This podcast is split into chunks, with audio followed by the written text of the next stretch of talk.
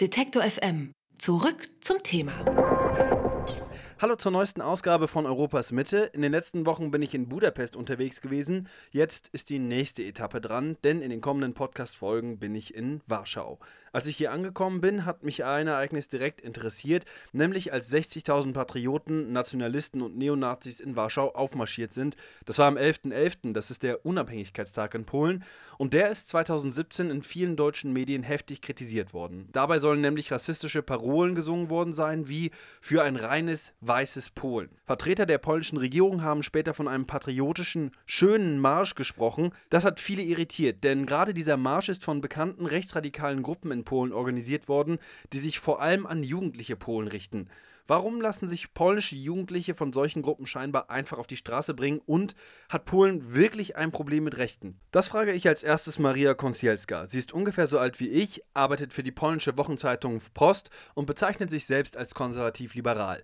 Die polnische Regierung findet sie alles in allem, glaube ich, ganz gut, auch wenn sie manche Dinge kritisiert. Den Marsch vom 11.11. .11. hat sie so erlebt. With the march, the fact it's uh, it has also two totally different sides. First side is I agree. They were freshest. A lot of them come from all over Europe to attend this. I would say could be 15,000 people there, which is already a lot. But the rest, so 45,000, were just normal people. And I'm also not happy about the fact that the biggest independence march in Warsaw is associated with such groups. I saw older women, older couples going with flags and being happy. My own grandmother says it's beautiful that the white red flag is waving in Warsaw and on the stage. She thinks it's great. A lot of people just don't associate it with this group, and it should be like this. Maria Konsielska glaubt, dass nicht alle Teilnehmer Rechtsextreme waren. Sie behauptet, dass etwa 15.000 Menschen von rechten Gruppen mobilisiert worden seien. Woher sie das weiß, konnte sie mir allerdings auch auf Nachfrage nicht erklären. Trotzdem, Maria sagt, sie habe auch Leute gesehen, die nichts mit den radikalen Rechten zu tun hätten und die diesen Marsch in Warschau auch nicht mit Rassisten und Faschisten verbinden, sondern eben eher mit der polnischen Unabhängigkeit. Dass diese Menschen an dem Marsch teilgenommen haben, findet sie eher unproblematisch. Anders sieht das allerdings Mikolaj Winiewski. Er ist Psychologe und arbeitet an dem polnischen Zentrum zur Erforschung von Vorurteilen in Warschau. And this general narrative is that, you know, not all of those 60,000 were racist and extremist and nationalist. I can agree with that. Not all of them, probably. But what is worrying is that they march with those nationalists and they march with those transparent saying that you know the Europe should be white and Poland should be white. So what what they do, they first of all hear all those things and they do not react and they still follow them, they still walk with them. This is a problem. Mikolaj Winieski glaubt zwar auch, dass nicht alle 60.000 Teilnehmer rechtsextrem waren, was ihn allerdings erschreckt, ist, dass auch die, die selbstwahrscheinlich nicht rechtsextrem sind, daneben standen, als rassistische Parolen gerufen wurden und nichts getan haben. Für ihn ist das ein Problem, denn Fremdenhass und Rassismus in Polen nehmen zu wie Mikolaj erklärt. We have a project which is called Polish Prejudice Survey and we do every four year a huge national uh, sample study asking several questions about different groups including Muslim people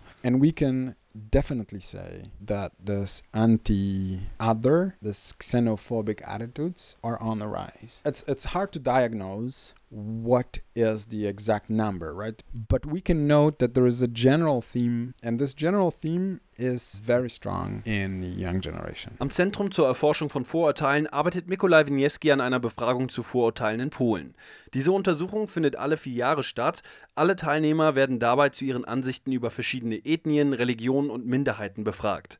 Die Ergebnisse zeigen laut Mikolaj Winieski deutlich, dass Fremdenhass und Rassismus in Polen zunehmen, auch wenn es keine absoluten Zahlen gibt.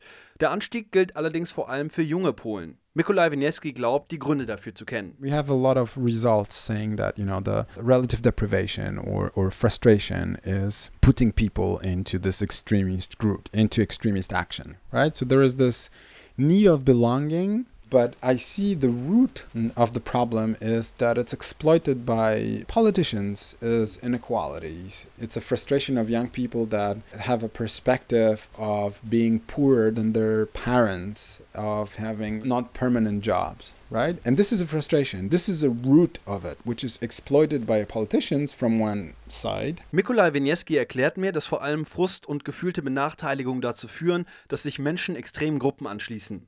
Bei Jugendlichen sei das in Polen vor allen Dingen eine fehlende Perspektive. Außerdem hätten Jugendliche das Gefühl, dass sie arm bleiben oder im Job keine Sicherheit bekommen.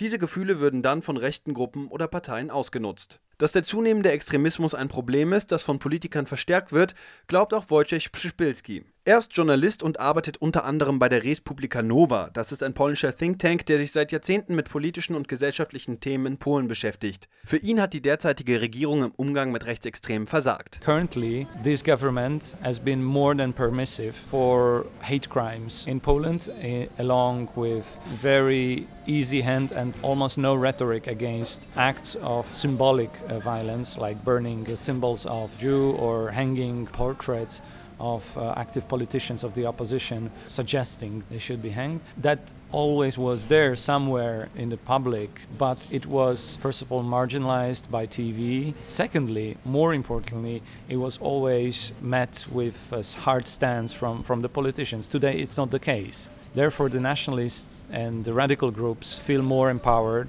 to speak up and to fight for their place in the political game as well. Wojciech Przyspilski glaubt, dass die Haltung der Regierung dafür sorge, dass rechte Gruppen mehr und mehr das Gefühl bekommen, dass ihre Positionen normal sind und dass sie in der Gesellschaft einen rechtmäßigen Platz haben. Ähnlich sehen das auch Mikolaj Winiewski und Maria Kosielska. Dabei gehe dieses Problem weit über die Grenzen Polens hinaus, wie Wojciech Przyspilski erzählt. We've seen that in Hungary, we've seen that in Slovakia. We today see it in Poland and we see it nonetheless in Germany, in AfD. We've seen it in the United States, we've seen it in France. These groups grow in power and none of the governments so far has a, a vaccine uh, against it, but some of the governments are too complacent about it. Der Psychologe Mikolaj Winiewski meint dazu, This is very similar to what is happening in the United States, right? We probably see it more clearly. Those nationalist and those xenophobic themes were brought to the daylight by the politicians, but the roots of that is a frustration that we don't address. Das habe ich hier gelernt. Erstens, ich bin überzeugt, Polen hat ein Problem mit extremem Nationalismus und mit rechten Jugendlichen. Aber jedes andere Land hat das auch, wenn sich Politiker nicht mit den Problemen, den Ängsten und dem Frust beschäftigen, den manche Menschen dort erleben. Wenn Politiker dann aus rechten Parolen Politik machen und rechten Gruppen das Gefühl geben, dass sie anerkannt sind, dann kommt es eben auch zu einem Marsch wie hier in Warschau, wo Menschen offen rassistisch und voller Hass sind und niemand etwas dagegen tut. Das war's heute bei Europas Mitte. Nächste Woche treffe ich dann unter anderem Katarzyna Subek, die sich für Geflüchtete in Polen einsetzt. Sie erzählt mir dann, wie die hier in Polen ihren Alltag erleben. It's it's like an everyday issue. So they would come go on a bus, and then they somebody would shout at them, or they would uh, be spit at, or you know their children would have it tough at school. So they really they in, in some like brutal form they really are uh, like uh, accustomed to it. Den Podcast könnt ihr abonnieren und zwar auf Spotify, dieser Apple Podcast und im Podcast-Feed bei detektor.fm. Wenn ihr den Podcast mögt, schreibt bitte eine Bewertung bei Apple Podcast und empfehlt ihn weiter. Ihr helft uns damit riesig. Außerdem könnt ihr mir Feedback und Ideen schicken. Schreibt mir dafür einfach auf Twitter an lars-setz oder an wieschegrad.detektor.fm. Ich würde mich riesig freuen. Bis dahin, do widzenia. Wer unser Angebot voranbringen möchte, hilft uns schon mit dem guten alten Weitersagen. Egal ob im Freundeskreis oder im sozialen Netzwerk Ihrer Wahl. Empfehlen Sie uns gern weiter.